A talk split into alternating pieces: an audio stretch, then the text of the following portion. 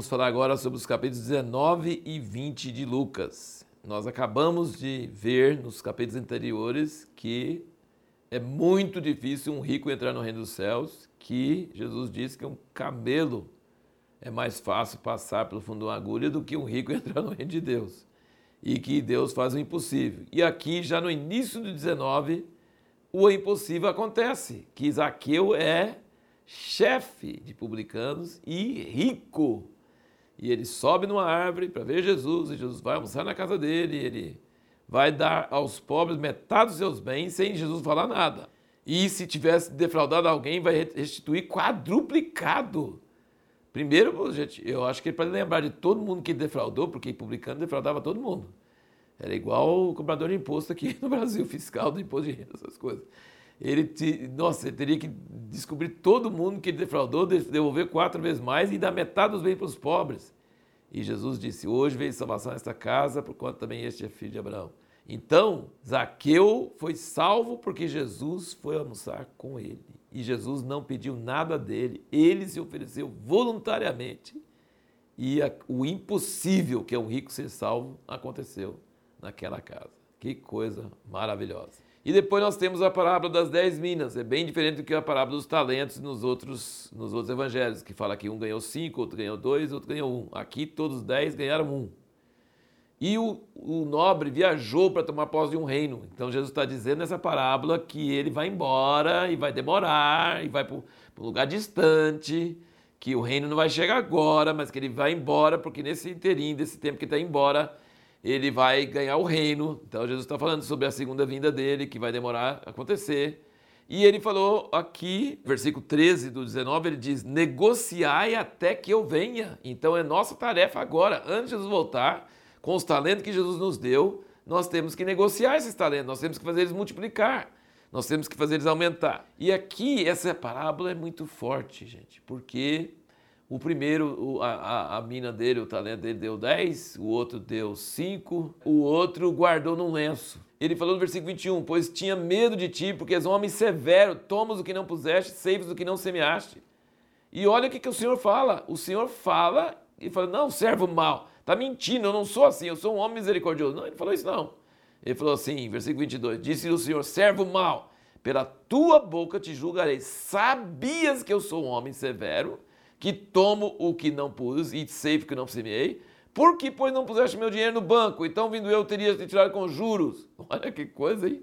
Eu não sei o que, que seria espiritualmente essa questão de pôr no banco para ter juros, mas talvez é você pegar o talento seu, em vez de você negociar, você dar dinheiro para missionários, para pastores, para obreiros, para eles reproduzirem, pelo menos daria juros, né? Porque o certo seria você mesmo multiplicar seu talento e Deus te dá mais, né? Não sei se é uma possibilidade.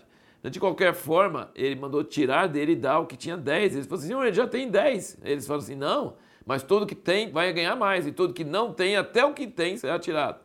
E agora no versículo 27 ele diz, quanto porém aqueles meus inimigos que não quiseram que eu reinasse sobre eles, trazei-os aqui e matai-os diante de mim.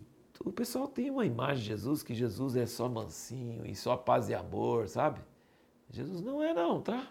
Na primeira vinda ele foi cordeiro, na segunda vinda ele será leão, ele será sanguinário. Várias passagens falam que ele vai pisar o lagar da ira de Deus e o sangue sobe até a boca dos cavalos. Ele fala, traz aqueles inimigos meus e mata-os na minha presença. Então Jesus é manso, sim, é cordeiro, sim, mas ele é leão também. As pessoas esquecem que ele é manso na primeira vinda e na segunda vinda ele é leão. Vai ser terrível. Entendeu? Então ele falou assim: você sabia que eu sou um homem duro. E por que, que você não, não aplicou e não fez? Então, assim, Deus vai cobrar de nós os talentos que ele nos dá. E não fica pensando que ele vai ser mansinho, não, como cordeiro, ele vai ser como leão. E daí nós temos a entrada triunfal dele em Jerusalém, versículo 37, quando já iam chegando a descida do Monte das Oliveiras, toda a multidão dos discípulos, regozijando-se, começou a louvar a Deus em alta voz, por todos os milagres que tinha visto, dizendo: Bendito o Rei que vem em nome do Senhor. Exatamente o que Jesus disse que eles vão dizer quando ele voltar, né? Bendito aquele que vem em nome do Senhor. Paz no céu, glória nas alturas. Nisso disseram alguns dos fariseus, sempre presentes, tá? Sempre presente. Fariseu, multidão e discípulos. Olha nesse versículo. Nisso disseram alguns dos fariseus dentre a multidão: Mestre, repreende os teus discípulos. Então tem os fariseus, a multidão e discípulos nesse versículo curtinho aí. E versículo 40. Ao que respondeu: Digo-vos que se estes se calarem, as pedras clamarão. Você lembra que sempre Jesus está dizendo para o pessoal que é, não fala para ninguém, não conta para ninguém, fica, não fala para ninguém, é, manda os demônios calar. Aqui eles falam assim: manda o pessoal parar de falar, cantar. E ele falou assim: se eu mandar calar, as pedras vão clamar. Então tem hora para calar e tem hora para falar. Jesus mandava ficar calado na hora que precisa ficar calado, mas na hora de gritar e louvar, ele fala: não tem jeito, tem que falar e tem que gritar. Era para cumprir as escrituras que ele entrou em Jerusalém montado no jumento e era uma entrada triunfal e por todos os milagres que Deus tinha feito e os pessoal celebrando e louvando, mais uma vez não era politicamente correto, não era socialmente correto, né? E Jesus falando que tinha que ser assim mesmo e não ia mandar calar. E aí quando ele chega perto e viu a cidade, diz que chorou sobre ela, dizendo: "Ah, se tu conhecesses ao menos nesse dia o que te poderia trazer a paz, mas agora isso está encoberto aos teus olhos."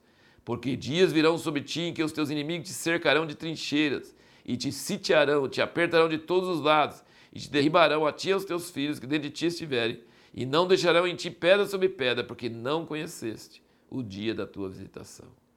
Olha aqui Jesus chorando, e como profeta, sabe o que ele estava anunciando?